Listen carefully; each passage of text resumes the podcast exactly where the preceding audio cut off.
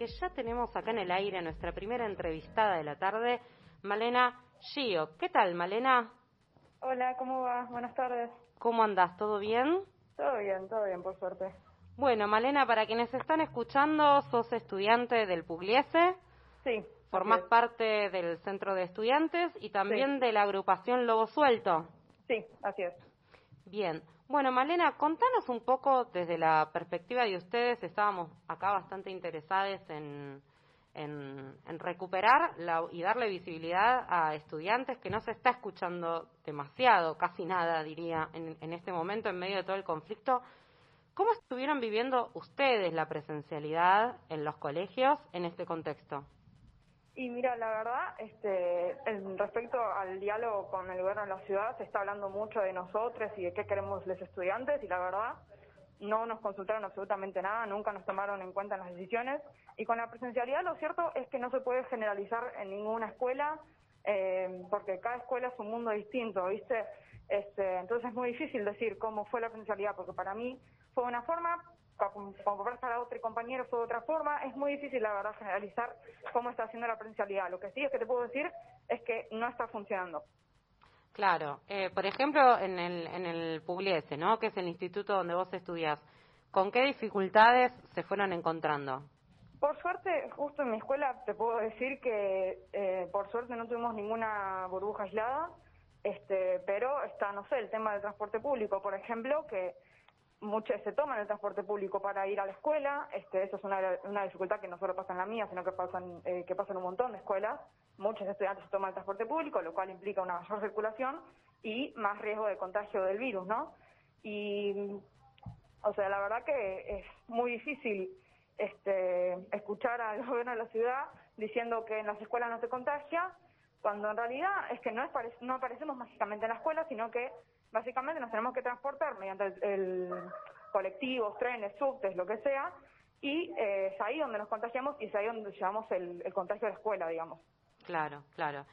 Eh, contanos si querés un poquito, Malena, eh, cómo se vienen organizando como, como estudiantes eh, y de qué manera están buscando la, forma de, expresar su, su, parecer en relación a, todo el conflicto que, que se está desarrollando. Sí, nosotros eh, desde la semana pasada adherimos al paro docente que se está que están teniendo los gremios. Este, estamos de paro estudiantil. Eh, lo vamos a mantener esta semana en lo posible si se puede, este, justamente para que para que se oiga nuestro reclamo, porque la verdad es muy importante que este, que podamos tomar alguna medida y que realmente podamos tener una mesa de diálogo con el gobierno de la ciudad para que escuchen nuestras propuestas, porque nosotros también estamos estuvimos pensando en propuestas, tenemos ideas y queremos nosotros participar de las decisiones que se tomen, este, bueno, esta vuelta de la conectividad y si en algún momento se vuelve a la presencialidad, también queremos participar de la toma de decisiones. Bien, ojalá que, sean escuchados porque, bueno, son una parte importante también, ¿no?, de, la educación. Eh, ¿qué, ¿Cuáles son estas propuestas que vienen ustedes eh, pensando, elaborando? Si quieres contarnos un poco. Y mira, lo principal sería que este, que realmente, o sea, es, em, perdón, eh, es articular realmente con los docentes y, este, por ejemplo, la, una real campaña de vacunación para el personal no docente y para los docentes también, porque son, eh, porque son muchos los que están en distintas burbujas, están en distintas escuelas, usan más el transporte público que nosotros incluso, este, entonces son los que más expuestos están, por ejemplo. Eso es una, de realmente eh, vacunar a nuestro personal docente y al personal no docente. También este, garantizar la conectividad para los barrios populares, especialmente, que es donde más está faltando. Este, son, la verdad son muchas cosas, puedo estar horas normalmente, pero esas dos son como las más principales. También las condiciones sanitarias en la presencialidad, que es donde faltan, porque muchas escuelas eh, tuvieron muchísimas burbujas aisladas, este, y después solucionar el tema este del transporte público, porque no se puede seguir viajando así, la verdad, para ir a la escuela. Totalmente. Bueno, son eh, eh, muchas las propuestas. ¿Tienen previsto esta semana otras acciones? ¿Cómo van a seguir acompañando? Además del de el paro, en la medida en la que lo puedan sostener.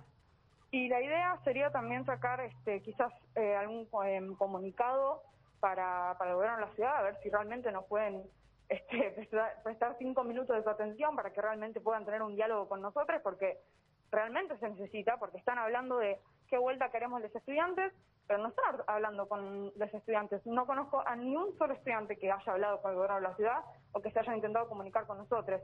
Entonces, la verdad estaría buenísimo que puedan abrir realmente al diálogo y a poder, este, sí, es, eso, que nos articulen a nosotros en las decisiones que se vayan a tomar eh, a partir de este momento.